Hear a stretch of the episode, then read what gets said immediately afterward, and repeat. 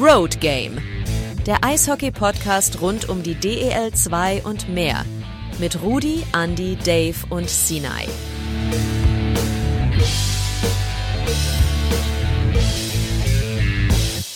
Ein herzliches Hallo an die Welt. Da sind wir wieder zurück. Road Game Folge 39. Ähm, und wir sind komplett und vollzählig am Start. Und das Schöne ist, auch wir sind zurück in den Eisstadien. Ähm, liebe, liebe Freunde, wie war es bei euch? Wie waren eure Spiele? Was habt ihr gesehen? Ich schieb mal meine Grüße rüber zum Dave nach Grimmitschau. Ja, äh, ich habe natürlich eine hervorragende Mannschaft gesehen. Und damit meine ich nicht die Gegner, wie das oft so bei den Eispiraten war, sondern die Eispiraten selber. Und also der Saisonstart hat mir sehr viel Spaß gemacht. Gestern hatte ich irgendwie so ein blödes Gefühl und das hat sich auch bestätigt. Aber äh, es macht richtig Spaß, momentan Eishockey zu gucken. Man muss ja nicht unbedingt Kassel-Fan sein, ne, Andi? Servus zusammen. Äh, ja, seht ihr, Dave ist schon so abgehoben, der sagt nicht mal Hallo zu allen. Aber gut, so ist er halt, ne? Aber, naja, wenn er mal auf die Tabelle guckt, dann ist er gar der nicht Luxus. mehr so glücklich. Dann ist der gar nicht mehr so glücklich wie vorgestern. ja, ja, das gebe ich zu. Es macht mich sogar sehr unglücklich, aber das macht nichts. Halte ich aus. Ja, äh, auch ich war bereits in äh, Kassel zumindest mal Eishockey schauen. Das erste Spiel gegen Kaufbeuren. Ja, langsam kommt das Feeling wieder. Macht Spaß. Hab Bock drauf. Ja. Und wie ist es äh, da unten in der Oberliga, Andi? Ah, kuschelig, kuschelig. Erstmal Hallo an alle Hörer. Ich versuche mich tatsächlich so ein bisschen in die Oberliga einzugrooven. Nicht ganz einfach, aber ja, ich war natürlich auch zwar nur bei Spielen von Bayreuth, aber habe mittlerweile Vorbereitung fast komplett und die ersten beiden und ich freue mich auch schon auf morgen, den Feiertag in Passau. Von der Seite gucken wir mal, was an Expertise zur Oberliga bei mir kommt. Ja, cool. Also vielleicht für alle Hörerinnen und Hörer, wir nehmen auf nach Spieltag Nummer 6. Das ist äh, ein Montag, vor Spieltag Nummer 7, der ist schon morgen. Ähm, auch ich habe diverse Eishockey-Spiele gesehen, ähm, zweite Liga, die Huskies und ähm, einige Köln-Spiele, Mannheim-Spiele in der DEL. Ähm, es macht wirklich gerade Spaß, Eishockey zu schauen. Aber bevor wir jetzt mal unseren wilden Ritt äh, durch die Eishockey-Themen machen, wir haben Feedback bekommen für die letzte Sendung. Wollt ihr kurz dazu was sagen? Ja, ich, ich fange mal an, weil äh, ich ja das ganze System auch so ein bisschen äh, letzte Woche, äh, vor, vor ein paar, drei Wochen erklärt habe. Äh, und wir das ja letztes Jahr auch schon gemacht haben. Das Ganze basiert natürlich rein auf unserer un, äh, unfachmännischen Meinung. Und natürlich gibt es da Vereine, wie ich Dresden hochgesetzt habe. Da habe ich natürlich recht mit, wie ihr momentan seht, ne? Oder auch ein wie Dave gleich dazu kommen wird, äh, irgendwelche Torhüter ganz schlecht einge eingeschätzt haben. Das sind Einschätzungen, die von uns gemacht worden sind. Manche Standorte wie bei mir letzte Woche, also letzte Sendung dann auch Dresden. Ich habe mich ehrlich gesagt nicht so sehr mit Dresden beschäftigt, aber ich habe die halt auch nicht so weit unten gesehen und ja, es ist nicht so, dass wir jetzt irgendwas sagen und das ist dann Fakt. Das wird so nicht kommen. Unsere Tabelle, wir lassen uns am Ende gerne messen. Aber dann gleich drauf einzuschlagen, ja, äh, das ist ja falsch, wie ihr das seht. Naja, ihr habt eine Einschätzung, wir haben eine Einschätzung und wer am Ende richtig liegt, naja, das wird man halt sehen und das ist auch nicht verkehrt, wenn wir falsch liegen. Punkt. Dave, du würdest auch noch was zu sagen. Ja, gerne. Also erstmal danke für die Rückmeldung. Ne? Also da haben wir uns tatsächlich gefreut und auch intern ausgetauscht, aber ähm, wie ich auch schon im ESBG-Forum gesagt habe, ähm, wir geben natürlich eine subjektive Meinung ab und wir lassen uns daran schon ein Stück weit messen und ähm, die, ein Streitthema, sage ich mal, oder eine Diskussion ist ja entstanden, als ich die Äußerung getätigt habe, dass ich Tom McCollum nicht unter den Top 10 Torhütern sehe. Ähm, es ist natürlich auch jetzt eine absolute Momentaufnahme, aber ich möchte es trotzdem betonen, weil ich halt äh, ein Stänkersachse bin. Momentan steht Tom McCollum auf Platz 13 bei den Torhütern bei der Save Percentage. Also dementsprechend, so falsch lag ich nicht, aber ich möchte jetzt hier auch nicht einen Großkotz raushängen lassen, um Gottes Willen. Das ist eine Momentaufnahme. Ne? Wir wissen noch gar nicht, wie die Saison weitergeht. Also dementsprechend, wir haben uns sehr über die Diskussion gefreut und natürlich auch über den regen Austausch und ich bin wirklich gespannt, ob meine mutige Aussage am Ende so Bestand haben wird oder nicht. Ich bleibe jetzt erstmal dabei. Vielleicht im Laufe der Saison schließe ich noch eine Wette an. Schauen wir mal. Wobei ich du muss, ja in ich muss Krimitschau. gleich sagen, Mhm. Wobei, Entschuldige, Andi, ich muss, ich muss jetzt gleich rein, weil ich kann jetzt Dave nicht allein lassen. Ich habe Tom McCallum ja ähnlich eingeschätzt und Dave, du, dann kriegen wir die Prügel gemeinsam und können damit gut leben. Aber danke, dass du das so Absolut. gesagt hast, dass es eben eine subjektive Meinung ist, die auf ja, Erfahrung oder Gefühl basiert und wir gucken am Ende des, äh, der Saison, was dabei rauskommt. ja, Andi, Dave, Entschuldige. ja, kein Problem. Dave hätte das Saison, Saisonende ja jetzt schon, die Hauptrundenende, äh, das Hauptrundenende. Und äh, von daher hat er für seine Ansicht eigentlich auch recht gehabt, ne? Also jetzt Du schon. musst Also- aber sagen, jetzt das Saisonende für Dave wäre ja Höchststrafe. Ich meine, ja, Krimitschau Zweiter, aber Dresden Erster. Entschuldige, ich muss es einfach laut aussprechen. Ha- Hast du recht. Also fünf Spieltage war ich absolut Donald Trump-Fan und habe gesagt, stop the count, ne? hört auf zu zählen. Ist alles gut so, wie es jetzt aussieht, aber ab jetzt muss die Saison halt doch losgehen. Das kann nicht sein, dass Dresden auf 1 bleibt. Das ist, da müssen wir halt doch weiterspielen. Und ihr habt mich gefragt, warum ich Dresden so weit oben sehe. Ich weiß es jetzt noch nicht. Ja, ja, das weiß keiner. Die, äh, selbst Dresden weiß nicht, warum die so weit oben stehen. Aber so weit oben stehen. Ich glaube, da kommen wir gerade zum guten Thema. Äh, springen wir gleich ein. Rudi, ich nehm, übernehme mal deinen Part. Äh, wer hat dann einen guten Saisonstart hingelegt? Da sind wir natürlich bei dir genau richtig, Dave. Äh, also jetzt nicht mehr. Wir, äh, lass den Sonntag weg. Alter. Jetzt nicht mehr. Ja, Dresden hat einen super Start hingelegt, ne? Äh, Das, darauf wolltet ihr doch jetzt nochmal hinaus, oder? Nein, ja, ich ich, äh, ich glaube, viel überraschender seid ihr genau da in Krimitschau, wo jeder momentan auch hinguckt. Äh, also, ja, also dazu will ich kurz was sagen. Wir werden heute tatsächlich noch einige Male auf Krimitschau kommen. Ähm, das liegt auch da äh, in den Themen ein bisschen begründet, die wir heute so ausgewählt haben. Aber ähm, ehrlich gesagt hat es mich nicht so sehr überrascht, dass Krimitschau weit oben steht. Ich habe jetzt nicht Platz 1 erwartet, ich habe sie unter den Top 6 erwartet. Ähm, einfach aus der Begründung raus, dass ich uns vom Torhüter gut aufgestellt fand und in der Vorbereitung hat man schon gesehen, dass Krimitschau ein völlig anderes Eishockey spielt als noch unter Basani. Ähm, da wurde sich spielerisch befreit, ähm, die Zonen wurden anders besetzt und auch genauer gelesen. Also äh, vorher war es ja zum Beispiel so, dass die Krimitschauer Zone äh, sehr defensiv äh, besetzt war. Ne? Also man hat wirklich erst angefangen, ab der eigenen blauen Linie zu verteidigen. Äh, mittlerweile steht man den Gegnern fast im eigenen Drittel auf den Füßen und das macht echt Spaß, das anzusehen und das hat halt auch zu dem Erfolg geführt. Wobei man jetzt sagen muss, die ersten Spiele äh, Freiburg und Nauheim haben das System dann clever geknackt. Ähm, aber nichtsdestotrotz in den ersten ähm, sechs Spielen äh, 14 von 18 Punkten, absoluter Traumstart. Äh, von mir aus kann das so weitergehen. Ja, ich hatte das Spiel äh, Grimschau gegen Ravensburg habe ich gesehen und muss sagen, das hat echt Spaß gemacht. Also, da hat der Kassel äh, den Mittag quasi den Arsch versohlt bekommen in Krefeld und dann habe ich mir nachmittags gedacht, gut, was guckst du jetzt? Und dann habe ich mir bei Da wolltest du gutes Eishockey sehen, ne?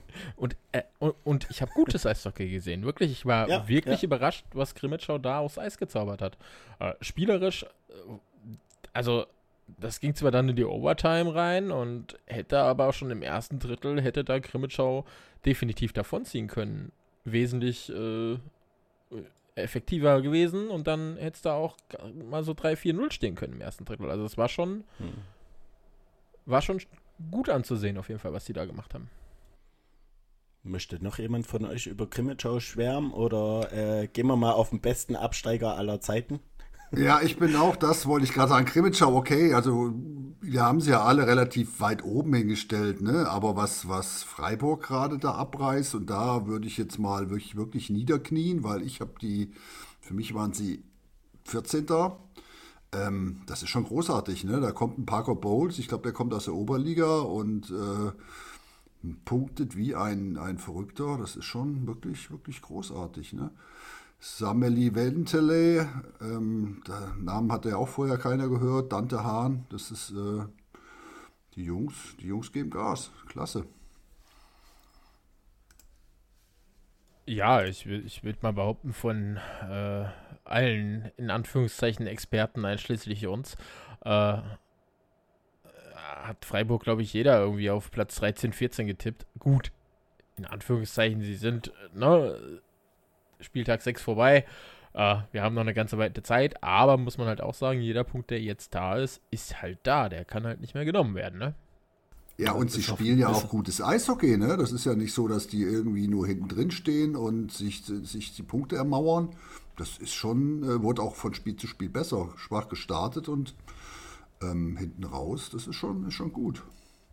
Ja, wobei sie werden nicht auf Rang 5 bleiben, aber jetzt muss mal dann der Oberliga-Fachmann sagen, ich habe Freiburg auf 8 getippt und ich war der Einzige, glaube ich, der sie in den Playoffs hatte, oder? Ja. ja, jetzt muss ich ja sagen, warte mal, jetzt kann morgen, ne, wir haben morgen schon Spieltag. Es sind tatsächlich Platz 13 7 Punkte, Platz 5, ne, Freiburg 9 Punkte. Also es kann ganz schnell gehen. Natürlich, natürlich. Aber lasst mich doch auch mal, wenn ich schon aus den Niederungen mal einen ja, Goldtreffer aber, habe. Aber, aber ihr seht, wie äh, unsere Saisonvorschau, was man da messen kann und was nicht. Also das wird sich am Ende einfach schauen und das ist halt rein, äh, ja. Also was ich an, an, an Freiburg erstaunlich finde, ist, dass beide Torhüter unter 90% Fangquote haben. Das heißt, äh, Punkte ermauern wäre denen gar nicht möglich. Also das, äh, das ist jetzt nicht überragend, was da hinten gehalten wird.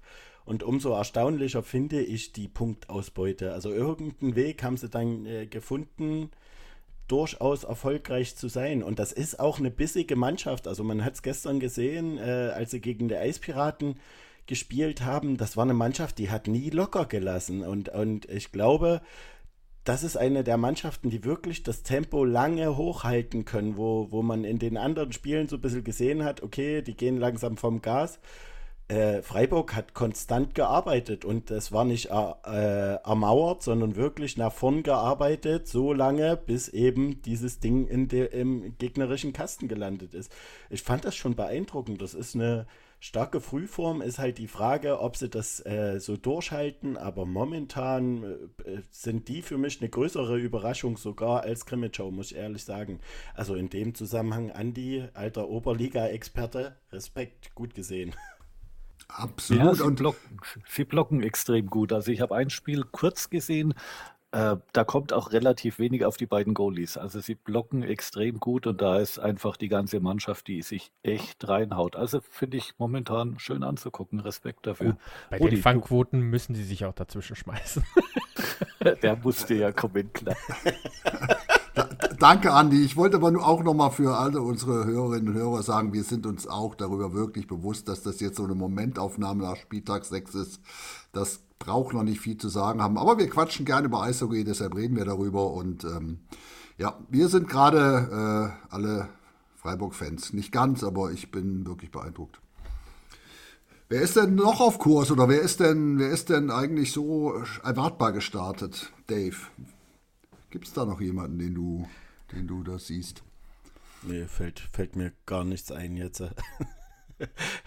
ja, äh, die Dresdner haben für mich ehrlich gesagt einen überraschenden Start hingelegt und ansonsten die Teams, die auf Kurs sind, ich bin bei Kaufbeuren nicht der Meinung, dass sie wirklich auf Kurs sind, aber sie sind, haben sich gerade gut eingefunden. Ja, Kassel äh, spielt jetzt oben mit, da wo sie eigentlich auch hingehören, überzeugt mich aber auch noch nicht so. Man muss halt gucken jetzt, äh, also jetzt beginnt so langsam die Phase, wo sich auch erste Tendenzen abzeichnen. Wie findest du denn die Regensburger, Andi aus Kassel? Die Regensburger, ja. Ich, äh, wie soll ich die finden mit Cory Trivino? Hallo? Das Thema hatten wir bei der Saisonvorschau schon. Also, ähm, schlecht, überaltert, Ach, schlechter sei, Torhüter. Sei doch, sei doch still. äh, ich, kann, ich kann den muten, ne? So war das. Ich kann den hinterher rausschneiden. Ach, vergesse ich dann eh wieder. nee, äh, also tatsächlich, ähm, ich habe gestern mal reingeschaut bei denen. Äh, war das gestern? Jetzt muss ich mal. Ja, genau, bei dem 7 zu 5 gegen äh, ja, Ravensburg. Das war schon Holla die Waldfee, was für ein Spiel, ey. Das hat schon Spaß gemacht. Und dann im letzten Drittel 5-1 für äh, Regensburg, mal eben Ansicht gerissen. Chembri, der ja damals aus der Oberliga mitgekommen ist, Trevino, ja, also da läuft es momentan auch. Also ist okay, ne? Also ich sag mal, Saisonstart kann sich sehen lassen. Auch da, jeder Punkt, der da ist. Auch Regensburg wurde von vielen nicht irgendwie in die Playoffs getippt, sondern auch eher so Rang 12, 13, 14. Ja, bis das jetzt. stimmt aber auch nicht viele, vielleicht, aber ich nicht. Also das muss man auch mal sagen. Du bist aber nicht aber viele. Ich, du bist der Ex würde, also ich, du bist, du, du bist bei uns der alte Experte. Experte, aber ich würde auf Dave mal eingehen und du hast völlig recht. Das sind drei Mannschaften, Dave, die eigentlich nicht überzeugt haben, noch nicht, aber trotzdem relativ weit oben stehen. Und ich glaube, das ist wirklich auch so ein Fingerzeig, wenn du, wenn du eigentlich manchmal Grütze spielst und trotzdem Dritter, Vierter oder Sechster bist. Das, äh, das ist, glaube ich, äh, das ist ein Fingerzeig auch, könnte ein Fingerzeig für die Saison sein, aber vielleicht liege ich da auch falsch. Ja, jetzt muss man ja sagen, die Liga ist so eng zusammen und jetzt kommt Phrasenschwein mhm. hoch 10. Ja, jeder kann jeden schlagen, wenn man sich so mal die Ergebnisse anguckt. Kassel kriegt von Krefeld richtig auf den Sack, wird von Krefeld quasi auseinandergenommen.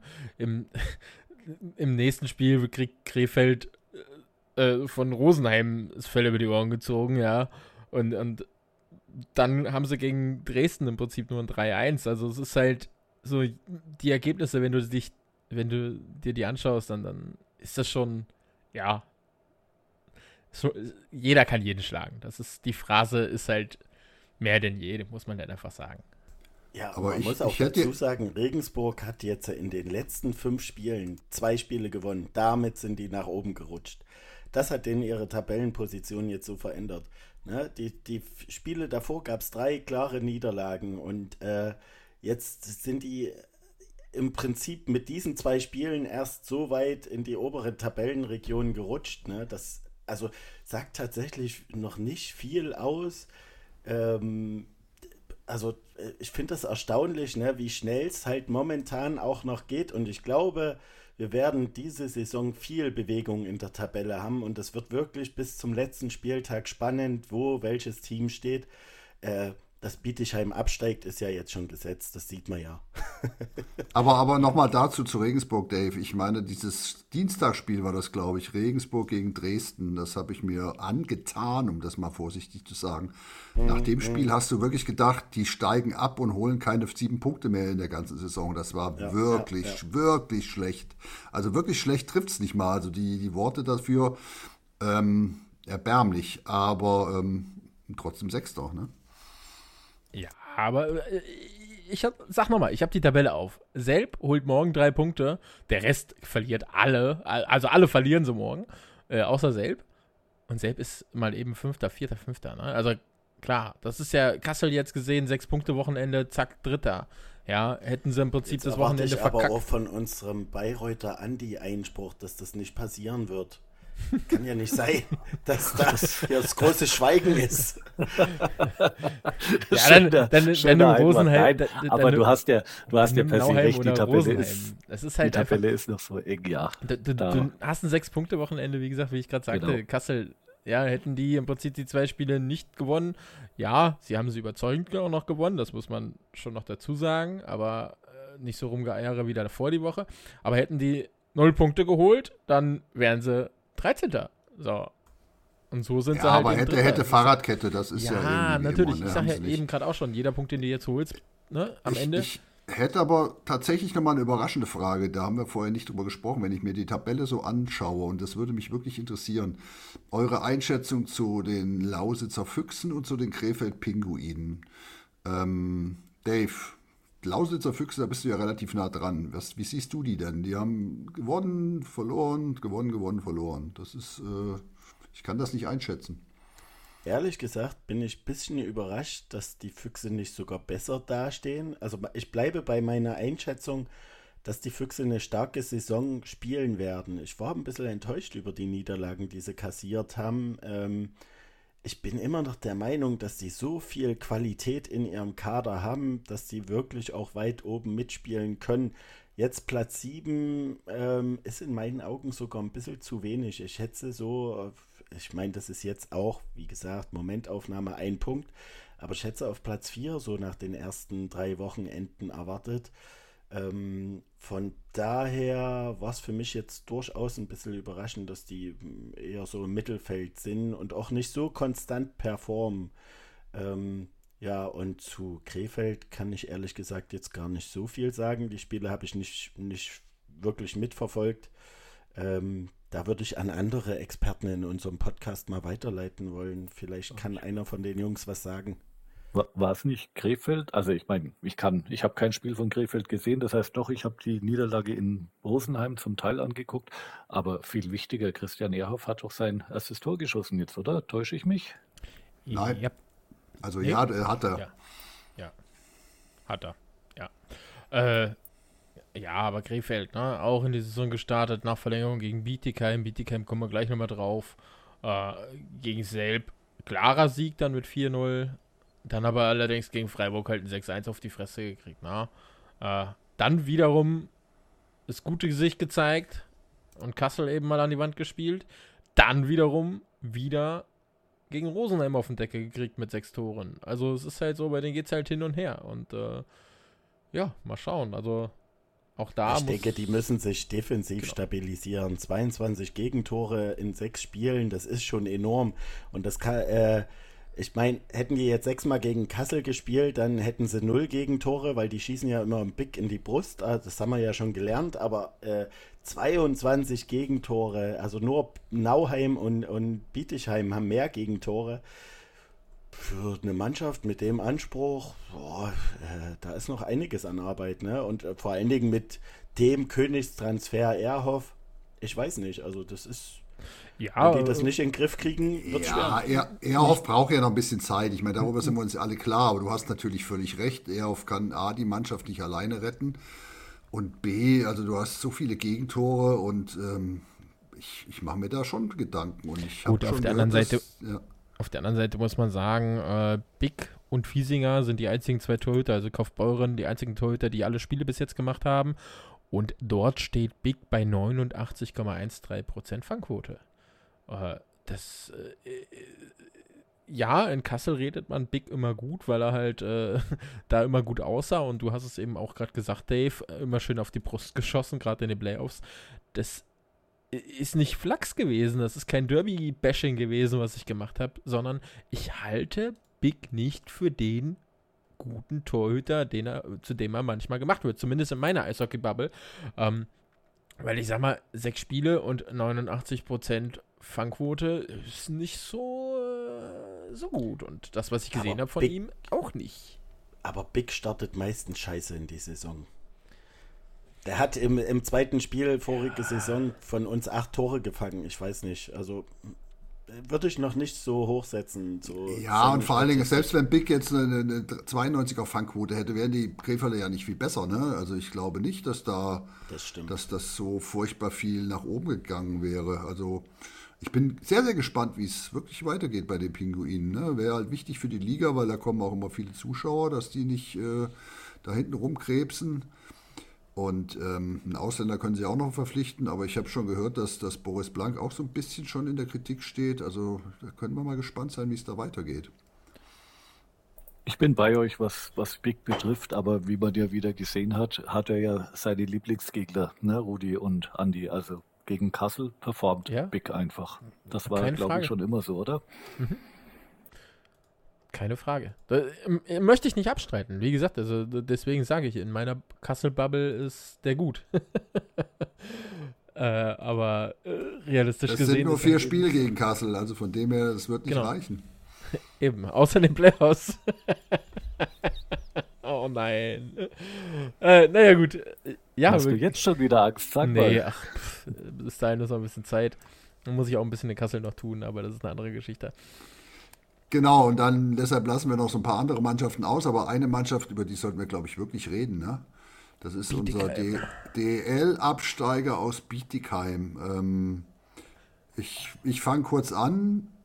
Ich habe das Spiel gesehen, sehr aufmerksam jetzt gestern gegen Kassel. Mir ist Himmelangst geworden. Ich meine, klar, die, die Kasseler haben ihnen zwei Geschenke gegeben, die Unterzahltore. Ähm, aber was Bietigheim da abgeliefert hat, klar, es sind noch zwei Spieler verletzt gewesen, die ganze, eine gute erste Reihe ist verletzt. Aber so schlecht, also das war schon, war schon erschreckend. Mehr Bin ich- fällt mir dazu nicht ein. Bin ich absolut bei dir. Also es war ja gestern, äh, ja, Geschenke von Kassel, hast du gerade schon angesprochen. Aber ansonsten auch, boah, also ich hätte jetzt gesagt, Kassel hat in dem Spiel dann im zweiten, dritten, dritten, zweiten und dritten Drittel ordentlich Gänge runtergeschaltet. Alter Falter war das echt. Also es hätte auch zweistellig ausgehen können, ohne jetzt irgendwie abgehoben zu klingen. Aber das war schon echt böse, böse, nicht gut, ey. Und es ist auch die einzige Mannschaft, von der ich, also was ich eben gerade gesagt habe, ein Spiel gewinnen und sie können ganz schnell oben stehen, die ein Spiel gewinnen kann und nicht ganz schnell oben steht, weil bringt nichts. Bei vier Punkten auf sieben Punkte, ja, ist man dann gleich auf, aber das war's dann auch. Frage an euch. Ich habe es nicht mitverfolgt, deswegen, äh, ihr wisst, mich interessieren am meisten immer die Torhüter. Also Schmidt scheint ja überhaupt nicht zu performen. Unter 90 Prozent, weit unter 90 Prozent, bei 86 Prozent. Die, äh, möchte ich in Schutz nehmen. Ich bin kein, ich Moment. bin kein Schmidt-Fan, aber die Verteidigung. Moment, Moment, Alter, Moment. Alter. Meine Frage geht in die Richtung. Setzt Bietigheim aufs richtige Pferd mit einem 22-jährigen Torhüter Dubrava? Äh, ich Was bin ganz ehrlich, äh, da ist auch das Kassel-Trauma. Hm, Ich fand Dubrava, ich habe ihn halt damals in den Playoff-Spielen sehen. Ich frage mich, warum er noch kein Stammtorhüter in der DL2 ist. Für mich damals den Sprung in die DEL hätte er nicht mitmachen dürfen. Klingt jetzt ein bisschen blöd, aber ja, hätte er nicht mitmachen sollen. Hätte dann tatsächlich eher den Schritt nochmal zurück. Das ist halt gerade als junger Torhüter manchmal der bessere Schritt. Hm. DL2 Spielpraxis sammeln und da sind wir eben wieder junger Spieler Spielpraxis sammeln und auf geht's. Äh, jetzt hat er halt natürlich das, naja, Problem, jetzt steht Schmidt vor ihm, jetzt können sie es ausprobieren. Äh, hat, glaube ich, aber auch bisher jetzt auch nur ein Spiel gemacht, Ubrava. Ich, muss ich gerade mal schauen. Drei, drei. Okay. Ja, und also beide drei Spiele, 180 Minuten, 175 Minuten. Und da ist Dubrava schon mit knapp 92 Prozent deutlich besser als Schmidt. Ja, ja. Ja, also da muss ich dann halt ehrlich sagen, so, ich finde Schmidt nicht gut. Ja, da genau in die Richtung ging meine Frage eigentlich. Äh, Aber die deswegen Verteidigung gestern von- war noch schlimmer. Ich sag's dir, was, was die da Ja. durchlaufen lassen haben. Äh? Okay. Also, Also, ich habe ja bei Schmidt auch so schwer. bei dem. Ja, wir reden wie immer zusammen, Dave. Das tut mir leid.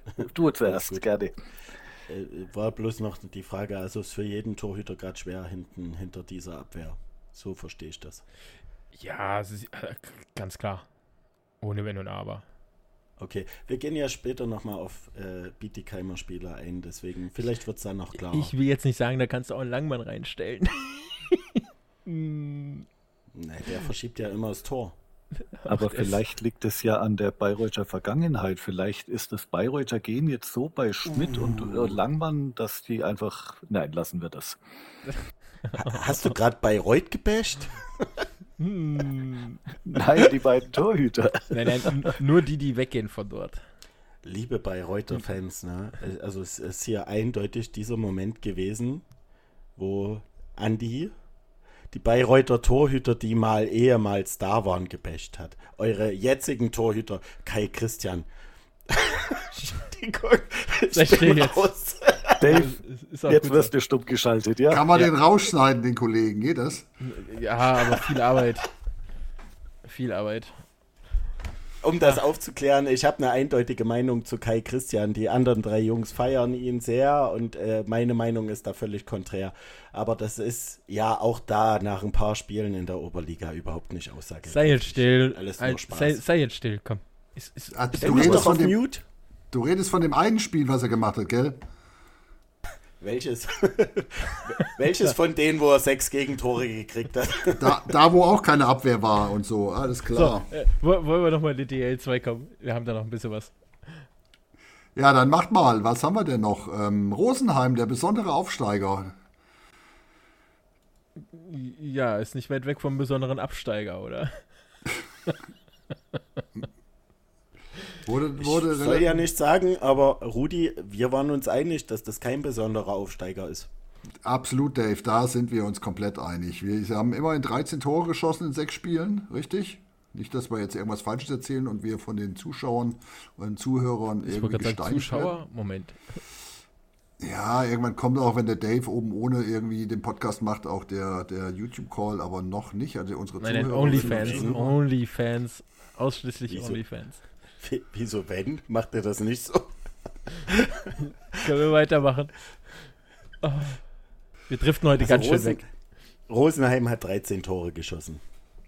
Und 20 gefangen, richtig? Genau, ja. Das ist nicht gut. Das sind 3,33 Gegentore im Schnitt. Und knapp über zwei geschossen, das habe ich mal einfach so im Kopf ausgerechnet. Weil, Verrückt, ja. Ja, unfassbar. Also da muss was passieren, sonst wird es äh, nicht wirklich besonders. Aber auch hier sind wir doch möglicherweise bei einem Torhüter-Thema. Ich meine, Thomas Pöpperle, ähm, der Aufstiegsgarant, sage ich jetzt einfach mal, was der gegen Weiden gehalten hat. Da ist die Qualität der Schüsse in der DL2 vielleicht dann doch anders, weil 86,3 Prozent Fangquote, das ist natürlich, mm, geht nicht für einen Aufsteiger. Du brauchst hinten echt eine Wand. Ja, gerade Torhüter ist sau wichtige Position. Wenn man sich mal anschaut, im Prinzip äh, die Werte. Natürlich, jetzt kommen wir wieder zu den Werten von den äh, Top-Mannschaften, aber das ist halt genau der Punkt, ne? Ja, aber generell würde ich sagen, hapert es da momentan auch ein Stretch und so weiter. Ich glaube, da greift einfach einiges noch nicht zusammen. Auch da ein bisschen Zeit geben, gucken, was da kommt. Ist noch früh in der Saison. Ja, erstaunlich ist für mich, ähm, er hat gar nicht so viele Schüsse aufs Tor gekriegt. Also die Verteidigung arbeitet schon, die arbeitet noch nicht gut, das muss man auch dazu sagen. Aber ähm, dafür ist die Save Percentage tats tatsächlich ein bisschen wenig. Wer die meisten Schüsse übrigens gekriegt hat, um das mal dazu zu sagen, äh, wollt ihr kurz raten oder soll ich es gleich sagen? Ach, hau raus. Nicht gucken. Felix Bick. 184 Schüsse hat er aufs Tor gekriegt. Ja. Ne?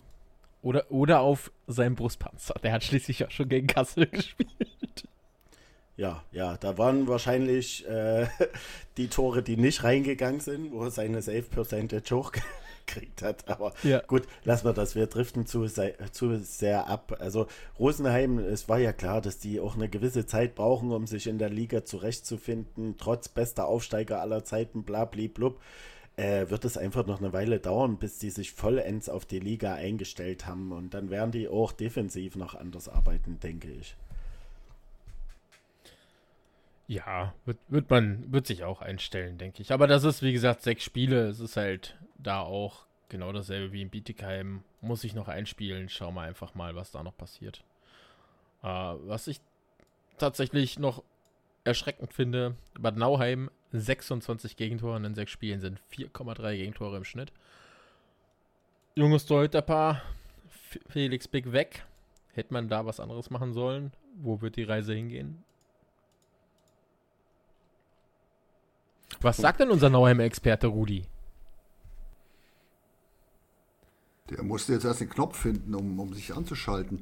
Ich habe ja Bad Nauheim, glaube ich, auch als schwächstes äh, gestippt ähm, von uns Vieren. Und ähm, keine Ahnung, ganz ehrlich, äh, ich halte den Trainer immer noch für was ganz Besonderes. Ich glaube auch, dass sie immer noch jede Mannschaft schlagen können, aber mh, mich überzeugen diese ganzen Verstärkungen oder diese, die sie sich geholt haben nicht. Und auch im Tor mit, mit, äh, mit Lunemann und dem Kollegen, ich glaube Meier heißt er. Ähm, tja, ich weiß nicht, ob er sich verbessert hat zu Big. Ich, ihr mögt den alle nicht, ihr findet ihn auch alle schwach. Ist was vielleicht auch so. Aber ich glaube, viel besser ist es gerade nicht geworden. Ich habe keine Ahnung. Das schauen, wo die nicht. hingehen. Ich finde Das Big nicht nicht? schwach, aber nee, also ich finde Big nicht schwach. Wie gesagt, ich denke, der braucht immer seine Zeit in der Saison anzukommen. Aber ich bin bei dir, bei den jungen Torhütern, äh, so gut der Lunemann auch gegen die Eispiraten gehalten hat, ähm, das ist ein Ritt auf der Rasierklinge. Das ist echt riskant mit diesen beiden jungen Torhütern. Zumal äh, ganz offensichtlich die Abwehr hinten auch nicht so funktioniert, wie sie normalerweise funktioniert. Nauheim ist offensiv bombastisch gut aufgestellt wieder. Ähm, das ist schwer, die unter Kontrolle zu bringen, aber ich glaube, defensiv, das Gesamtpaket stimmt dieses Jahr in Nauheim nicht so. Also ähm, ich bin sehr gespannt, ob, ob äh, Harry Lange dann die, die Mannschaft dazu kriegt, die eigenen Stärken mehr auszuspielen, weil das war in den ersten Spielen auch nicht so gegeben. Und äh, die Schwächen abzustellen, weil defensiv, das ist eine Krütze, was die teilweise gespielt haben. Also ehrlich, spricht ja auch die äh, Gegentorstatistik dann wirklich dafür und da lässt er halt deine jungen Torhüter auch sehr alleine. Also ich bin gespannt. Ähm, überzeugend war es nicht, trotz, also ich muss einen Hut ziehen, wie sie sich gegen Grimmitschau präsentiert haben, war stark, aber puh, ich glaube, da kommen noch turbulente Zeiten, weil die Torhüter gerade in so einem jungen Alter nicht so konstant performen, auch wenn der Maxi Meyer schon viele Spiele gemacht hat, aber ich bin gespannt, wirklich. Also, ja, aber, aber dazu, dazu noch ganz kurz von mir. Ich meine, das war wirklich in der letzten Saison ganz genauso. Da wurde Bad Nauheim, ganz ehrlich, die haben auch den Lange da eigentlich schon mal sanft in Frage gestellt zwischendurch, weil es nicht gelaufen ist. Und da hat er das Ding wieder, das Team wieder in den Griff gekriegt. Ne? Aber ähm, ihr habt schon recht, ähm, in der Verteidigung, wenn Kevin Schmidt nicht gut funktioniert, Dersch, äh, die als Verstärkung irgendwie noch nicht da ist, ähm, dann sieht das halt noch, noch wirklich dünn aus. Aber schauen ja, wir mal. Ich glaube schon, dass der, dass der Harry Lange das äh, noch hinbekommt. Da wenn, wenn man so mal die Plus-Minus-Statistik anschaut, ich weiß, wie gesagt, nicht gerne gesehen bei Statistikern, aber Christoph Körner, Palastroni, äh, und dann hatte ich hier gerade noch Daniel Weiß. Also alles Spieler, die ja wirklich gestandene Spieler sind und äh, auf die sie sich gerade auch in den Playoffs verlassen konnten. Ja, alle minus 4, minus 6, sogar Körner und Palastroni minus 6. Also es ist schon, ja, ne, nicht so gut. Aber es gab, glaube ich, ein paar Spieler, die gut waren, oder? Die jetzt so in den ersten sechs Spielen äh, ziemlich ja, abgeliefert da, haben. Da, da, kommen wir dann eben genau äh, auch beim, beim, äh, beim EC Bad Nauheim auf Taylor Faust, der natürlich da wieder äh, abgeliefert hat. Und äh, ja, Christoph Fischer auch in Nauheim noch. Ne? Das ist äh, auch so eine kleine Überraschung für mich tatsächlich. Ähm, Kaufmann auch wieder vorn mit dabei, ne? Genau, ähm, den habe ich gerade noch gesucht. ja, ja. Der hat auch wieder, also der ist gleich auf mit Taylor Wars. Äh, fünf Tore. Also fünf Tore Assists. und vier Assists, ne, neun Punkte. Nicht, dass unsere ja. Zuhörer denken, was reden die da? Ja, ja, haben wir schon recht. Äh, stehen, glaube ich, auch beide zur Wahl des Spieler des Monats bei der Eishockey News. Und ich möchte alle Grimmitschauer jetzt mal bitten, für Oleg Jelin oder Max Balinson abzustimmen. Ne? Es dürfen auch mal Krimitschau-Spieler Spieler des Monats werden.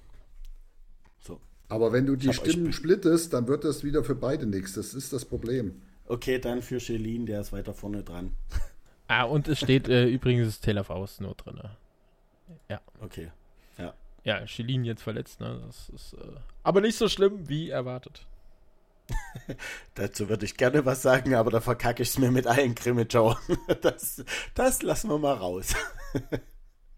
Ja, und dann sollten wir jetzt schon noch zum, zum Scorerkönig kommen nach sechs Spielen. Ähm, das ist der Kollege Nick Latter aus Ravensburg. Ist auch ein bisschen überraschend, oder? Ja, wobei auch der hat letzte Saison schon ordentlich, äh, gerade in den Playoffs nochmal, war noch ein wichtiger Spieler. Ja, ich denke, der ist halt jetzt auch in Ravensburg so, so richtig, richtig, richtig angekommen.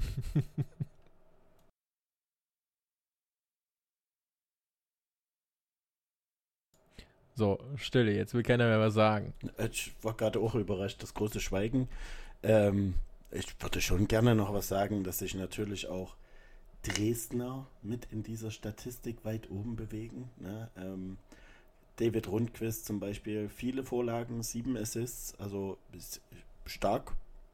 Der überrascht immer wieder, wird auch von Seiten der Dresdner immer wieder unterschätzt, so, äh, weil es ein relativ unauffälliger Spieler ist und trotzdem, äh, also der, der kann die Pucks so verteilen ich schwärme gerade für den Dresdner, ist mir bewusst, äh, der macht das klasse. Also ich gucke dem unglaublich gerne zu, ist auch so ein unauffälliger Spieler, der aber so viel richtig macht.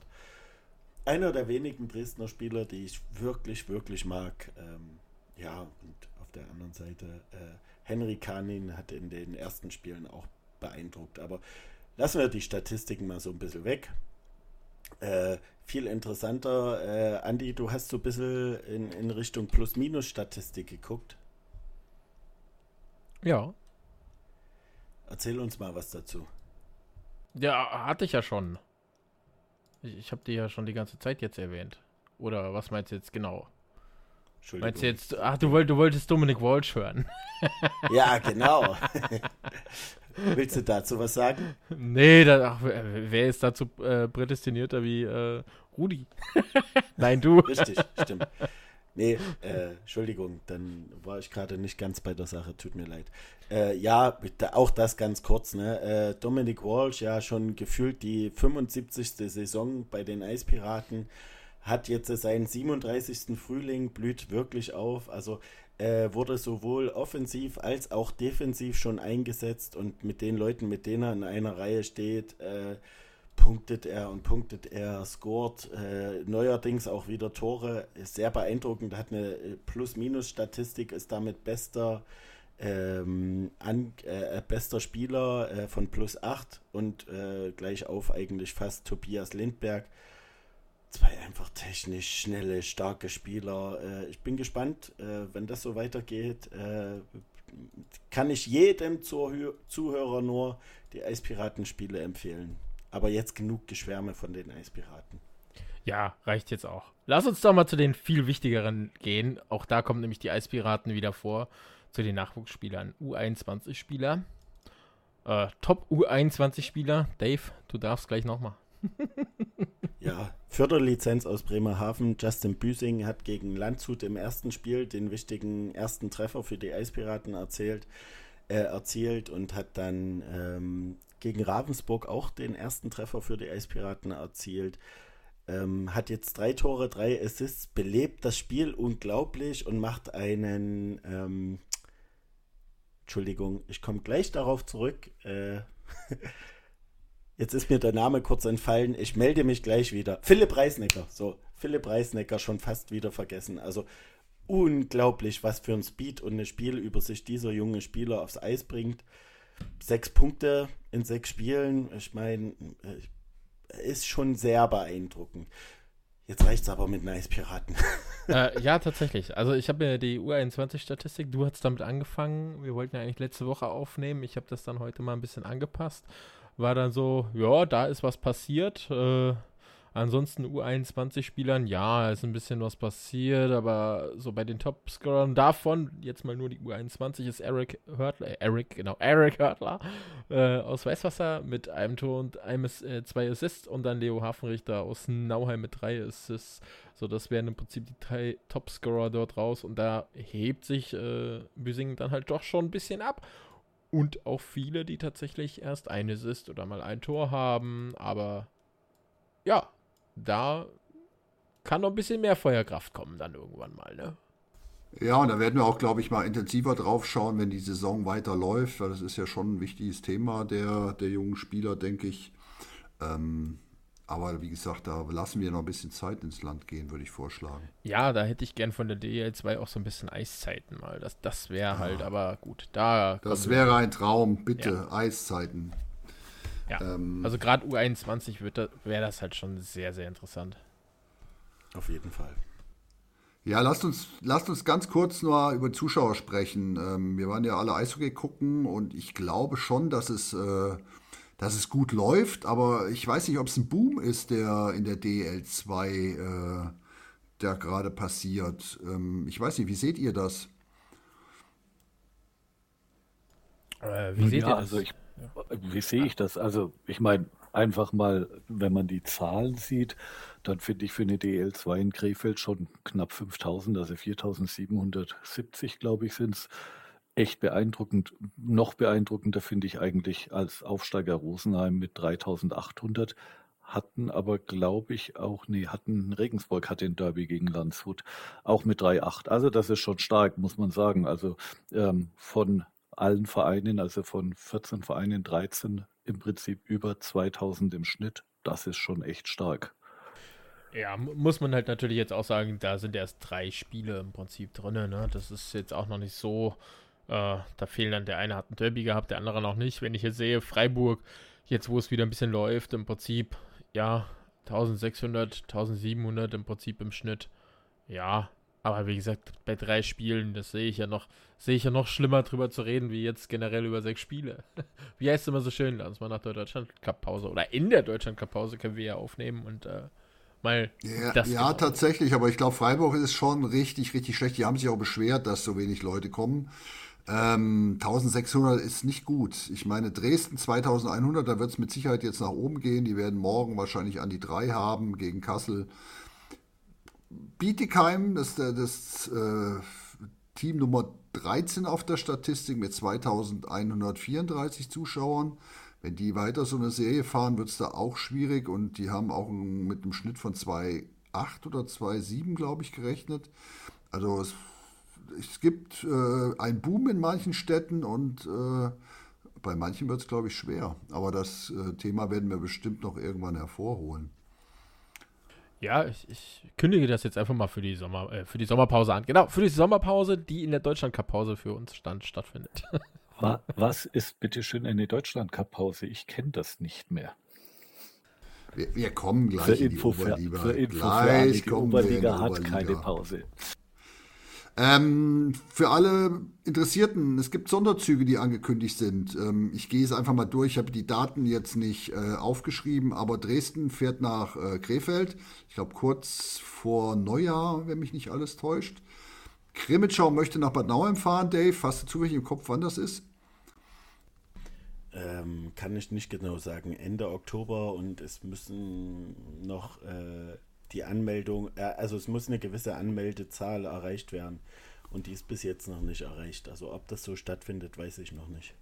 Okay, Kassel fährt nach Regensburg, das ist im Februar, wenn mich nicht alles täuscht, um den 18. rum.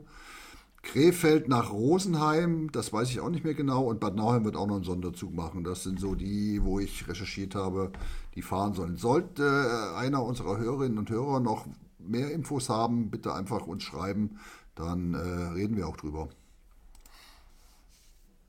Und jetzt gibt es den harten Break. Jetzt kommen wir zur Oberliga.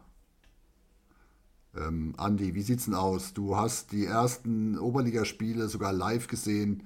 Ich frage mal ganz ketzerisch, wie gefällt es dir in der Oberliga? Ähm, was soll ich sagen? Es ist äh, gewöhnungsbedürftig, um es ähm, mal vorsichtig zu formulieren. Nein, was soll ich sagen? Als Bayreuther, ich bin einfach froh, dass wir Oberliga spielen und, und dass wir tatsächlich einfach auch wirklich eine Mannschaft auf dem Eis haben, die den Namen verdient.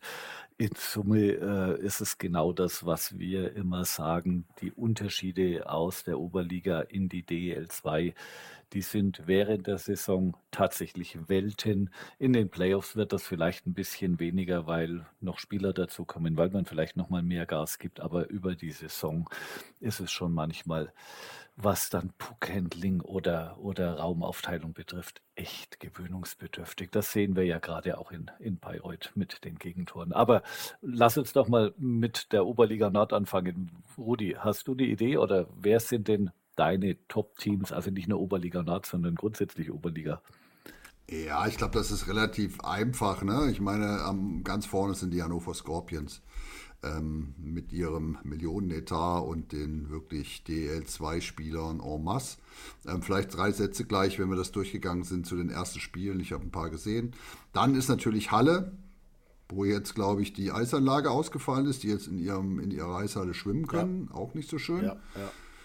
Und äh, gegen Rostock wurde ja abgebrochen. Ne? Genau, ganz schlimm. Und ich drücke die Daumen, dass das irgendwie funktioniert. Das ist eine städtische Halle. Ich gehe davon aus, dass die das relativ schnell hinkriegen würden. Aber wenn es einmal abgetaut ist, dauert es, glaube ich, mindestens so zehn Tage, bis da wieder Neues drauf ist. Ne?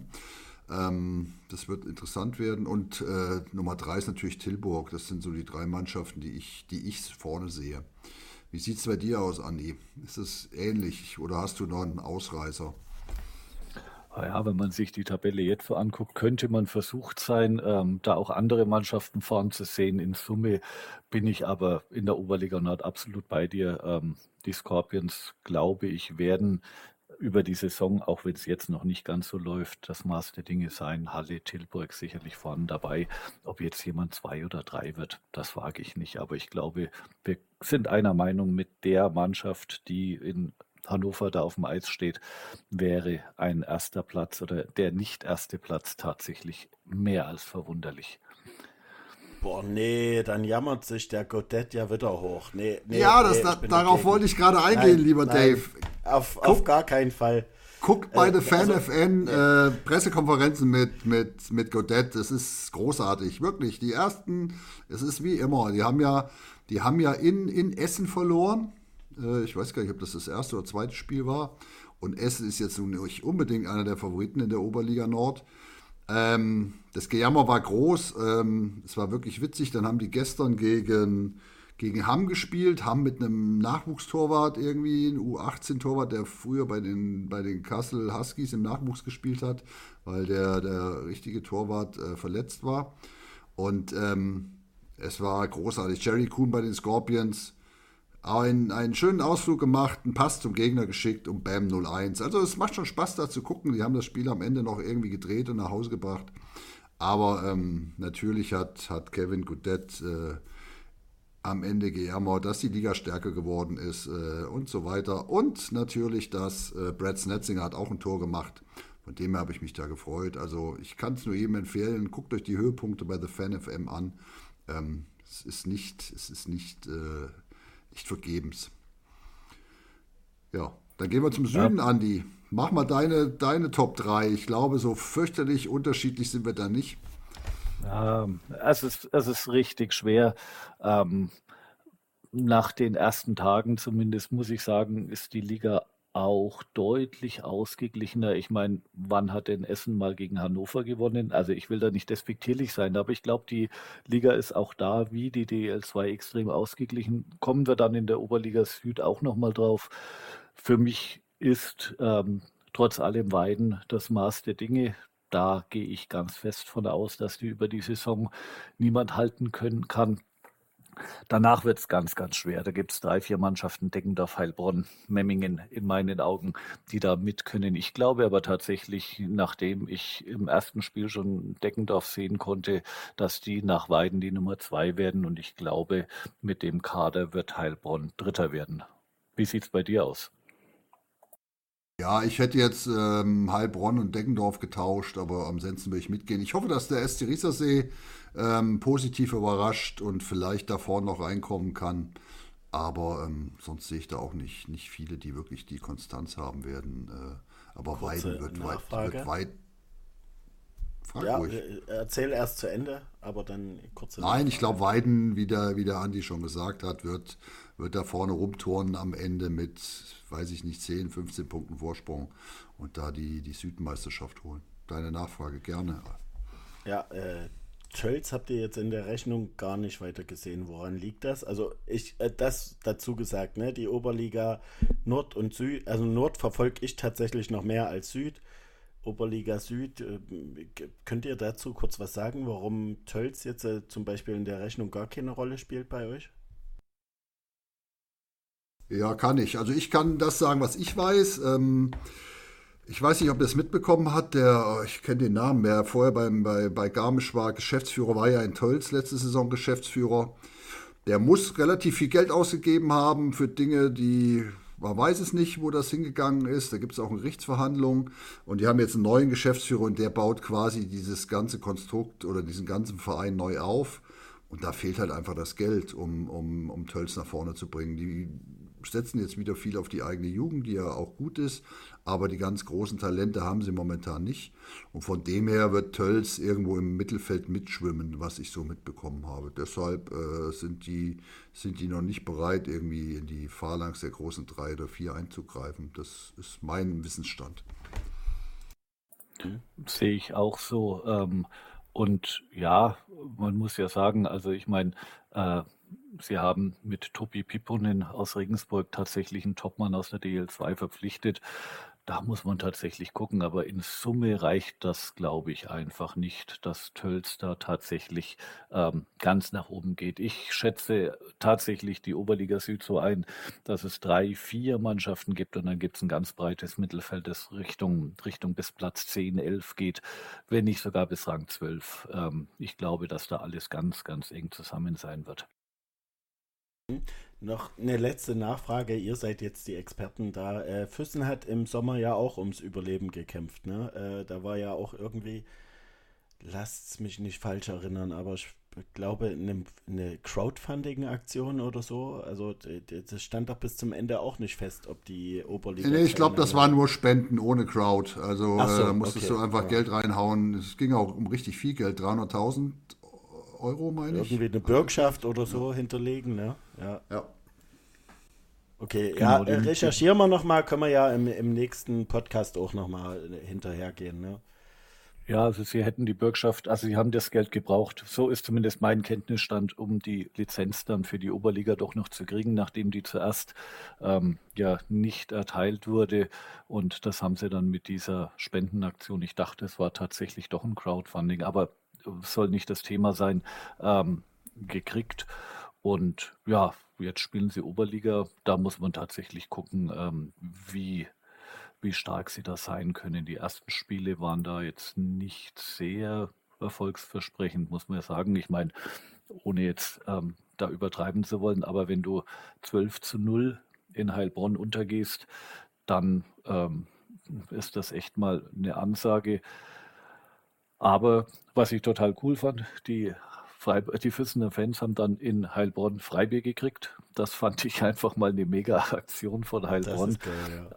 Aber danach hat Füssen dann ähm, ja irgendwie zumindest gegen Lindau einen Punkt geholt. Also ich glaube tatsächlich, dass die Liga doch einigermaßen ausgeglichen ist. Und ich glaube einfach, dass Füssen völlig überfordert war, ähm, was da in Heilbronn auf sie zurennt. Aber ich bin jetzt gerade mal so mitten im Reden. Ich meine, Heilbronn gewinnt 12 zu 0 gegen Füssen. Da denkst du, wow, was passiert da? Und danach gegen äh, Passau 2 zu 4 zu verlieren. Also das zeigt dann schon, wie ausgeglichen die Liga dann letztlich sein kann. Ne? Ja, auf jeden Fall. Andi, ich würde dir jetzt gern, so, so gerne ich dich denke, aber auch nochmal einen Moment gönnen. Äh, beschreib nochmal die Stimmung in Bayreuth. Ja, also ähm, ich kann es nur sagen. Ich, es ist wirklich so, ähm, der Saisonstart war jetzt nicht gut. Wir haben null Punkte, wir stehen da ganz hinten. Ich habe sowas in Bayreuth seit Jahren nicht mehr erlebt. Wir hatten im, das Heimspiel gegen Memmingen ähm, wir haben die Mannschaft zum Teil wirklich bei 5 gegen 5 dominiert. Ich habe sowas noch nie gesehen, wie die Mannschaft bei 5 gegen 5 und ich meine Memmingen so eng hinten steht und versucht irgendwie keinen Schuss zuzulassen. Das geht ja eigentlich in die Hose. Aber sie haben es mit, mit Können, Glück und, und Anstand äh, dann über die Reihe gekriegt und haben ihre Überzahlchancen und ihre Konter einfach gnadenlos genutzt. Und dann steht es irgendwann 2 zu 6 und du denkst, wow, was passiert hier? Und äh, ja, ich bin wirklich froh darüber, dass, dass Rainer Schahn hm, hat uns versprochen vor der Saison, es wird eine Mannschaft auf dem Eis stehen, die, die ihr Herz auf dem Eis lässt in jedem Spiel. Und ja, sie machen dann aus einem 2 zu 6 und 5 zu 6 ähm, zwei Überzahltore blitzsauber rausgespielt, zwei Minuten vor Schluss circa dann das 5 zu 6, dann nochmal mit 6 gegen 5 am Schluss einen Pfostentreffer. Also am Ende des Tages äh, sehr, sehr glücklich drei Punkte für Memmingen, in meinen Augen zumindest. Man möge mir das im Allgäu verzeihen. Aber ich kann einfach nur sagen, dass die Bayreuther Fans auch nur in Anführungsstrichen 1210 da aber die haben ihre Mannschaft danach gefeiert und äh, das hat einfach echt Spaß gemacht. Das war Gänsehautstimmung und man hat auch der Mannschaft angemerkt, wie gut ihnen das tut. Und ja, sie haben alles auf dem Eis gelassen. Und wenn der bessere, glücklichere gewinnt, ist in Bayreuth alles gut. Von der Seite, mich hat das Wochenende sehr, sehr mitgenommen, sehr beeindruckt. Ich freue mich wie Bolle morgen auf Passau, das muss ich einfach sagen. Ja, ja cool. Da freuen wir uns, glaube ich, dass äh, positive Stimmung in Bayreuth ist. Und ich glaube, wenn ihr jetzt ein, zwei, drei Spiele gewinnt, dann kommen auch wirklich wieder mehr Zuschauer. Dann geht es vielleicht auch Richtung 2000. Ähm, und äh, wenn Weiden dann kommt, dann vielleicht auch mal ein volles Stadion wieder. Ich glaube, das kann, kann schon gut werden. Aber auch da ja. sieht man wieder, ne, der Schritt zurück ist manchmal wirklich, ja, wesentlich besser wie irgendwie, ja, sich reinzuklagen oder sonst irgendwas. Auch da sieht man es wieder. Ohne Frage, da bin ich auch bei dir. Ja, und natürlich, Rudi, du hast recht. Ähm, die Mannschaft muss natürlich punkten. Ähm, das Defensivsystem von Ritsch ist noch nicht bei allen angekommen. Ähm, ich glaube, das kann und muss der Schlüssel dann sein in Bayreuth. Aber ja, die nächsten drei Spiele muss man einfach sagen. Wir spielen in Passau, wir spielen zu Hause gegen Stuttgart und in Füssen. Ja, das sind ja doch Punkte zumindest anzunehmen. Ich würde mich riesig über neun freuen. Wenn sieben sind, bin ich auch zufrieden. Und ich glaube, dann kommen auch tatsächlich die Zuschauer wieder.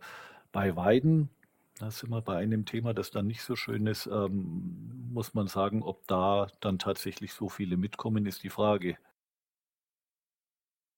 Ja, du, du, du sprichst auf die Fanszene an. Ich glaube, wegen den 80 Leuten, da wird, äh, wird sich keiner, wird sich keiner, äh, keiner zu Hause bleiben. Jetzt erzähl mal, was da, was da passiert ist, beziehungsweise warum die aktive Fanszene in Weiden den Support gekündigt hat.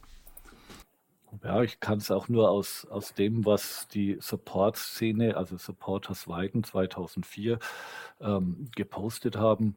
Ähm, die Vernachlässigung von traditionellen Werten, Vertragsauflösung von Spielern, die aus Weiden kamen, für die Gruppe fadenscheinige Personalentscheidungen, ähm, ja, Ticketpreiserhöhungen, der Ausschank von, haltet euch fest, Bayreuther Bier mit XXL Werbebanner hinter der Fankurve äh, und die Mannschaft, hey, hey, hey, die hey, bei, hey, nee, hey. nee, nee, nee, nein, ich bin noch nicht fertig. Du machst dich drüber lustig, aber Nein, äh, ernsthaft. Ich meine, ich finde das wirklich, äh, das ist eigentlich nicht zum Lachen. Also wie man sowas als Argument nehmen kann äh, und dass dann noch drüber hergezogen wird, dass die Mannschaft in Bayreuth in dem, in dem Bierkeller vorgestellt wird. Ähm, ja, also ich kann es ich kann's überhaupt nicht mehr äh, verstehen. Und ja, ähnlich wie in Bayreuth, die Logoänderung. Und das ist einfach das, was die Fans dort, ähm, zumindest diese Fanszene, so richtig aus dem Häuschen bringt. Und die Konsequenz ist, ähm, dass sie ihren akustischen und optischen Support der ersten Mannschaft bis auf weiteres einstellen. Sehr schade für die Mannschaft. Ähm, wir haben das in Bayreuth ja auch erlebt von der Seite. Ja, das darf jede Fangruppierung für sich so entscheiden. Meine persönliche Meinung ist da eher, ähm, nee, also das ist für mich kein Grund. Und was man ja auch dazu sagen muss, natürlich wird es Spielerentlassungen geben. Ähm, wenn man mal ganz ehrlich ist, Weiden will in die DEL 2. Und da kann ich auch nicht mit Weidener Eigengewächsen, die vielleicht noch nicht mal Oberliganiveau haben oder das gerade, dann klappt das eben nicht. Und dann muss ich damit durch. Oder wie sie es machen, eben gehen. Ich bin gespannt, was passiert. Wie ist denn eure Meinung dazu? Oh, darf ich, darf ich, darf ich? ich bin bereit. Also äh, ich will ein paar Dinge dazu sagen. Also das erste ist, äh, auch ich habe manchmal den Eindruck, dass ähm, die, die Ansichten mancher Fe Fanszenen sehr veraltet sind und dass das einfach nicht mehr äh, den modernen Standards entspricht. Ähm, das mit dem Bier, ja, das kann man als Argument gelten lassen. Ich habe jetzt scherzhaft reingequatscht. Ich meine, am Ende, äh, da hängt man das ein bisschen zu hoch. Ähm, ich finde es schon wichtig, auf einige traditionelle Werte auch hinzuweisen. Und gerade in Weiden, jetzt kommt wieder ein bisschen Ironie, bin ich absolut dafür, integriert doch bitte jeden äh, Bauarbeiter, Straßenkehrer von Weiden als Mannschaftsmitglied, äh, damit die nicht aufsteigen. Ich bin da sehr dafür.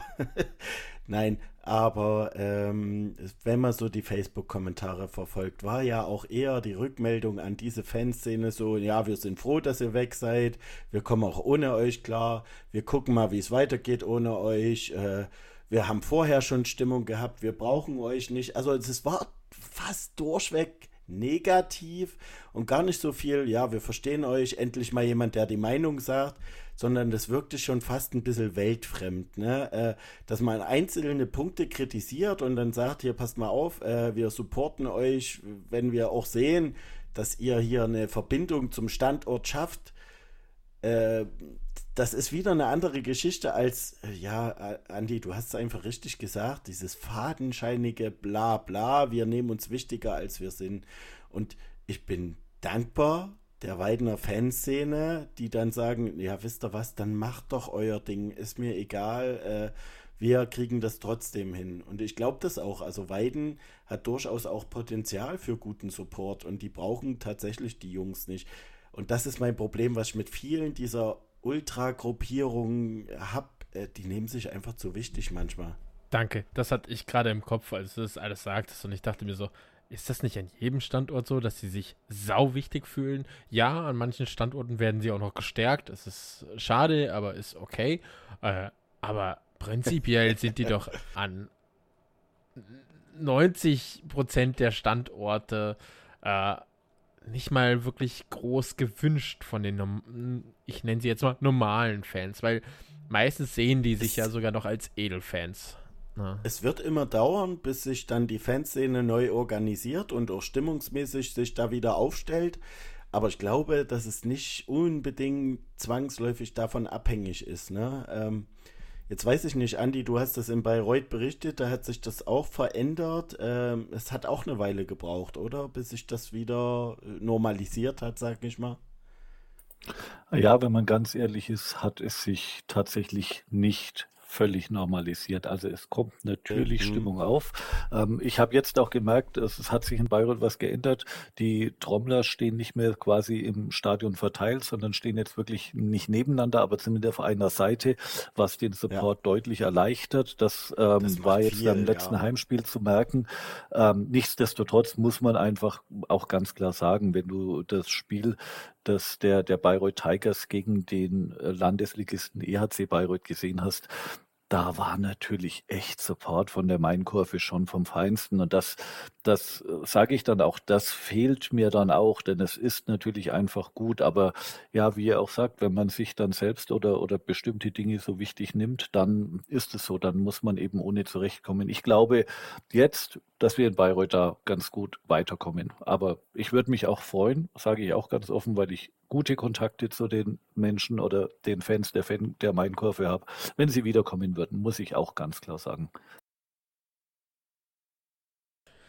Ja, Rudi, bist du schon eingeschlafen? Hast du schon aufgegeben? Nein, ich habe hab dazu nichts zu sagen. Also, ähm, was ich vielleicht noch kurz einwerfen kann, wir sind schon relativ zeitlich weit weg. Ähm, auch die Fanszenen der DEL2 haben gerade eine Aktion laufen. Wer das noch nicht gemerkt hat, es gibt relativ viele Tapeten in den Spielen. Ähm, und zwar geht es gegen den 9000 Punkte Plan der DEL. Also man setzt sich dafür ein, dass quasi jeder aus der DEL2 aufsteigen kann, egal äh, wie viel wie viel Zuschauer das Stadion fasst, wie viele VIP-Plätze da sind oder ähm, ja, ob die die 9000 Punkte erreichen. Sie haben allerdings verstanden, dass äh, Kameraplätze und solche Dinge notwendig sind, aber sie sprechen sich gegen 9000 Punkte aus, die man braucht. Das ist jetzt äh, so die, die Zulassungsvoraussetzung. Ähm, ich muss sagen, ich finde es okay. Ich weiß jetzt nicht, warum man das Fass jetzt gerade aufmacht, aber ähm, ich kann da mitgehen. Das finde ich auch, hat sich ein bisschen, bisschen in meinen Augen überholt. Wenn genug Geld da ist, kannst du auch im 3800er Stadion von mir aus DL spielen, wenn die finanziellen Voraussetzungen da sind. Aber ich glaube, das Fass müssen wir jetzt nicht aufmachen. Nur das dazu, dass die aktiven, aktiven Fanszenen auch in der DL2 gerade aktiv sind. Ja, das zu mir. Äh, dazu. Ja, man könnte ja noch dazu sagen, wenn man sich das so mal anschaut, mit Krefeld natürlich jetzt wieder in der DL2, äh, ich sag mal, bis hin natürlich äh, Rosenheim momentan, äh, Regensburg und äh, auch Kassel, die wären alle mit in, also die könnten alle mithalten derzeit in der DL, ne? Im Zuschauerschnitt. Und das ist halt genau der Punkt, der da kritisiert wird, ja. Äh, dass dann Wolfsburg im Prinzip 3233 Zuschauer im Schnitt hat. Naja, ist jetzt nicht so die Menge, ne? Klar, Köln mit ihren 13.000, die sind auch europaweit immer relativ erster, zweiter, dritter irgendwas. Ähm, aber es gibt halt Standorte, Bremerhaven, Iserlohn, Straubing, ne, die sind halt alle, krebsen halt auch alle so um die 4000 rum, Schwenningen, äh, selbst München bei 5000.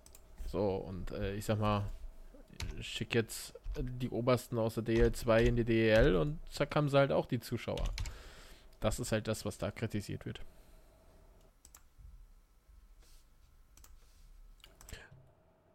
Rudi, ja. jetzt wo du der Mute-Knopf gefunden hast. da war er weg, der Mute-Kopf. Ähm, DEL ist vielleicht nochmal ganz kurz. Ich habe definitiv einige Spiele gesehen jetzt und es hat total Spaß gemacht. Ich war ein paar Mal in Köln, ähm, die Halle fast immer ausverkauft, 17.000, 18.000 Zuschauer. im Derby gegen Düsseldorf. Und was wirklich krass war, war die Samstag Samstagspiel. Das ist übrigens das, was ich auch gerne anmerke, hat die DL2 leider verpasst, ähm, da vorauszugehen, Samstagspiele anzubieten oder das Samstagspiel alle paar Wochen. Ähm, wurde total gut angenommen und ich kann euch sagen, die Stimmung unter den Zuschauern war so relaxed und hat Spaß gemacht. Alle konnten Bier trinken, wussten, dass sie am nächsten Tag eigentlich nicht aufsteigen, äh, aufstehen mussten es war wirklich eine ganz, ganz besondere Stimmung unter den Leuten. Ähm, Finde ich gut und äh, freue mich auf die nächsten Spiele. Also ich werde mir noch so ein paar Samstagsspiele anschauen. Und ähm, das Spiel Köln gegen Mannheim, das war schon ein richtiges Spektakel und hat, hat wirklich Spaß gemacht. Von dem her, DEL ist auch auf dem Weg nach oben. Ich glaube, wir müssen jetzt nicht durchgehen, dass Wolfsburg gerade total ab, abstinkt, aber das sollten wir uns vielleicht auch mal in einer der nächsten Sendungen mal genauer anschauen. Von dem her ähm, werden wir uns auch die DEL mal vornehmen, oder? Ja, wenn ich mal wieder reingucke, momentan, ich habe noch nicht so viele Spiele gesehen, ein paar einzelne, aber ja, können wir definitiv auch. Äh, wie schiebe ich momentan alles bis zur Deutschland-Cup-Pause, die Andi nicht hat? Aber wir haben natürlich jetzt unsere Spieltagstipps für euch, liebe Zuhörerinnen und Zuhörer. Ähm, was, was, welche Spiele in der DL2 muss man, oder vielleicht auch in der Oberliga, muss man denn in den nächsten drei, drei Spieltagen gesehen haben? Andi, fang doch mal an. Was, was, welchen Tipp gibst du und warum? Äh, warum ich welchen Tipp gebe? Äh, ich wollte eigentlich, dass Dave anfängt. Daher, Dave, erst du. ja, gerne. Äh, tatsächlich Freiburg-Landshut, würde ich sagen, ist das Spiel äh, tatsächlich morgen schon, was mich am meisten mit interessiert, weil ich glaube, das gibt für beide Teams so eine Richtung vor, wo es jetzt hingehen kann. Es kann sein, das wird jetzt für Vogler echt unruhig und er kriegt äh, da keine Ruhe mehr ins Umfeld. Dann vermute ich fast, dass der bis zum 10., 12. Spieltag weg ist. Kriegt er jetzt so Ruhe ein? vermute ich echt, auch wenn Rogel jetzt ausfällt, dass der auch Ruhe reinkriegt und äh, Landshut konstant punktet.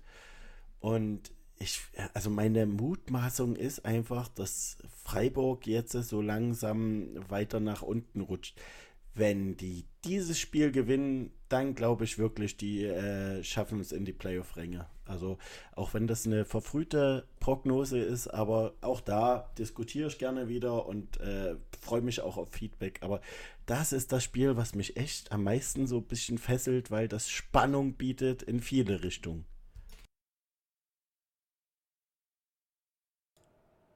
Ja, Gut, dann, dann bist du jetzt dran. Was euer Spiel ist. Dann bin ich jetzt dran. Ja, es, es war so ein bisschen schwere Entscheidung, weil echt gute Spiele, wir haben ja gesagt, wir machen daraus ein Wochenspiel, äh, gute Spiele dabei sind. Ich will jetzt auch nur eins nennen und ich gucke mir am Sonntag Grimmitschau gegen Krefeld an. Ach, das ist dann ein einfaches Ding, das ist doch schon vorher klar.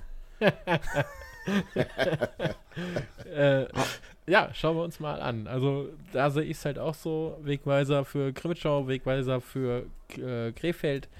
Ähm, ich weiß nicht, ich habe das Spiel eben gesehen und dachte mir so, jo, das könnte ein absolut cooles Spiel werden. Weil es halt wirklich dann eben schon äh, 7, 8, 9. Spieltag ist und ja, ist dann nicht mehr so, naja, ist ja nur der zweite Spieltag oder der dritte, sondern da geht es um was. Gut, dann machen wir auch, mache ich auch mein äh, mein Spiel, was wegweisend ist. Und zwar Spieltag 7, Starbucks Rosenheim gegen Bietigheim Steelers. Ich glaube, das wird auch ziemlich wegweisend, weil ähm, wer da verliert, hat wenig Spaß. Und jetzt gehen wir in die Oberliga, oder? Andi. Ja, unbedingt, unbedingt. Für mich gleich morgen äh, in der Oberliga Süd das Spiel der Blue Devils Weiden gegen die Memmingen Indians. Ich bin echt gespannt, nachdem ich Memmingen gesehen habe, wie passiv sie verteidigt haben, mit, mit viel Herz, aber wie passiv, was da gegen eine echte Top-Mannschaft aus Weiden passiert. Ich glaube, das wird eine eindeutige Geschichte, wenn sich Memmingen da nicht anders aufstellt. Aber ich bin gespannt. Ja, jetzt muss ich doch noch ein Spiel nennen. Äh, Freitag hat nämlich keiner irgendwas gesagt. Freitag äh, wohl das Spiel, was damals auch in der Spray TV-Folge genannt wurde. Meiste Zuschauer damals. Äh, ihr habt Kaufbeuren gegen Landshut. Das wird wahrscheinlich Freitag das Spiel sein. Weil halt Derby. Nicht, dass sich irgendwie beschwert aus Kaufbeuren oder aus Landshut. Wieso nennt ihr unser Spiel nicht? Ich habe an euch gedacht. Sehr gut, zu Recht, sage ich da nur, zu Recht.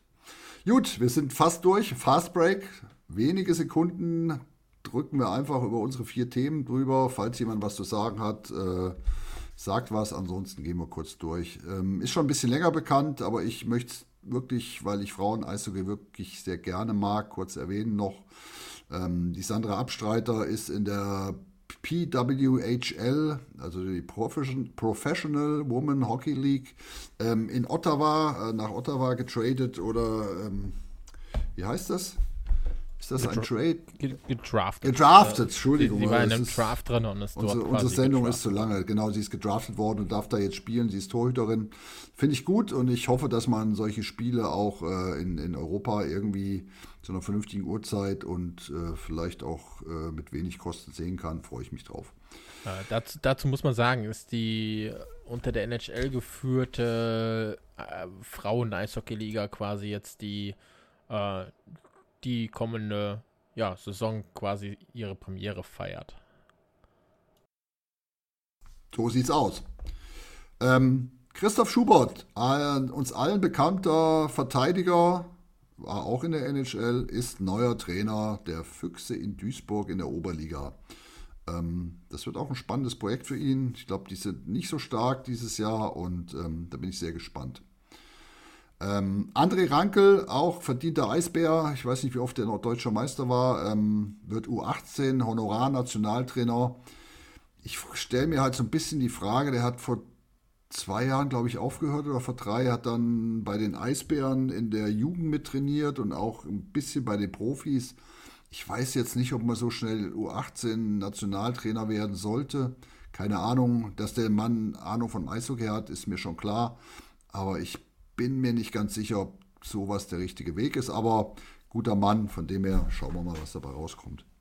Sieben Meistertitel so, übrigens. Sieben Meistertitel, sieben. aber ja, bedeutet ja immer noch nicht, dass man ein guter Trainer ist. Aber ich glaube, der wird das schon machen. Auf jeden Fall ist er ein guter Richtig, Radfahrer. Ja.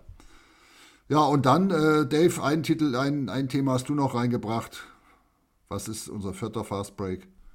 Ja, Simon Danner mit 1000 Spielen mittlerweile. Äh, ich durfte ihm ja, ihn ja dann bei seinem 1002. Spiel in Krimitschau bewundern.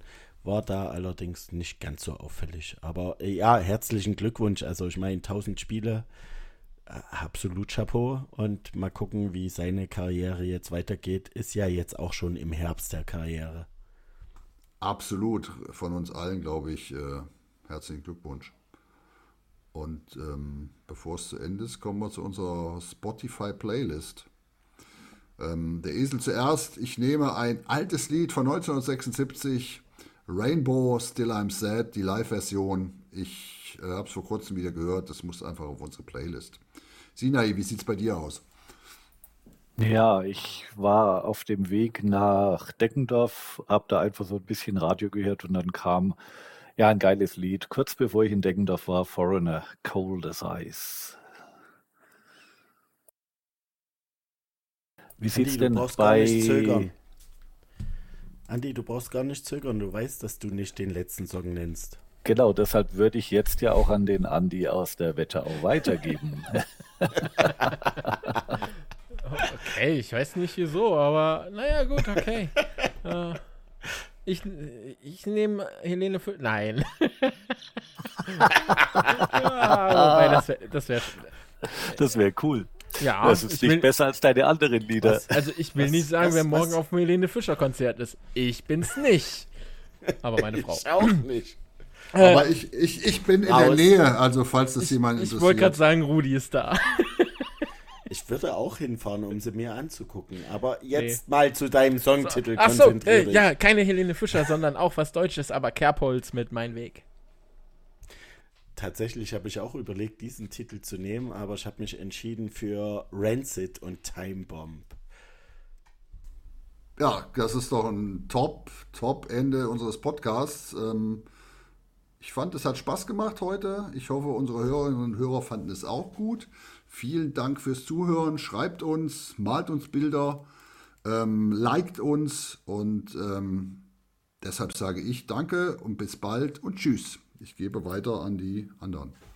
Ich ähm, gehe jetzt gleich als Zweiter rein. Ähm, ich bin es ja sonst gewohnt, als Oberligist eher hinten dran zu kommen. Jetzt möchte ich mal als Zweiter was sagen. Vielen, vielen Dank, dass ihr uns zugehört habt. Ich hoffe, dass euch der Part mit der Oberliga auch gefällt. Wenn ihr Anregungen, Hinweise habt, dann gerne an uns über die bekannten Medien. Die lässt der Dave ganz am Ende nochmal an euch raus. Ansonsten sage ich vielen Dank und macht's mal gut. Ja, dann bin ich wohl jetzt dran, weil der Dave immer das Letzte ist. Äh, ja, auch von mir. Äh, du Penner! Warum? Was, was ist jetzt schon wieder los? Kann dir mal jemand rausschneiden oder so? Kann mal jemand. Hallo? Kann ich, höre den nicht mehr. So, äh, ja, auch von mir. Danke, dass ihr uns zugehört habt. Ähm, ist noch, ist eine schöne Folge geworden. Äh, eine Stunde 20 und jo, kann man sich vor dem Spiel morgen noch anhören, dann seid ihr noch aktuell. Wenn ihr es danach hört, sind unsere ganzen Zahlen, die wir genannt haben, eh uninteressant. Uninteressant, dann könnt ihr uns quasi von vornherein muten. Das hört ihr jetzt. Naja, schön, dass ihr eure anderthalb Stunden mit uns verbracht habt. Dave, du darfst. Ja, auch von meiner Seite vielen Dank fürs Zuhören. Äh, wir freuen uns wieder aufs Feedback. Die, äh, also Rudi und Andy aus Bayreuth haben das ja sehr eloquent jetzt äh, dann die Verabschiedung gemacht. Es gibt halt immer einen, der es reinreißt, der Andi aus Kassel, aber das ist okay. Ähm, ich bedanke mich fürs Zuhören. Ich hoffe, ihr hattet Spaß. Gebt uns gerne wieder Feedback. Was fandet ihr gut? Was hat euch noch nicht so gefallen? Like nee, das, das was, in, was euch nicht gefallen hat, könnt ihr weglassen. Weil ist eh nur Dave, der wieder Scheiße redet. Ja, aber das höre ich auch gerne, weil es ist mir ja auch egal. Nein, ist mir nicht egal. Aber äh, gebt einfach Kommentare, äh, liked uns, teilt uns und empfehlt uns weiter, wenn es euch gefallen hat. Gebt uns gerne ehrliches Feedback, darüber freuen wir uns genauso. Wir mögen den Austausch sehr und jetzt tschüss und ciao aus Grimmitschau.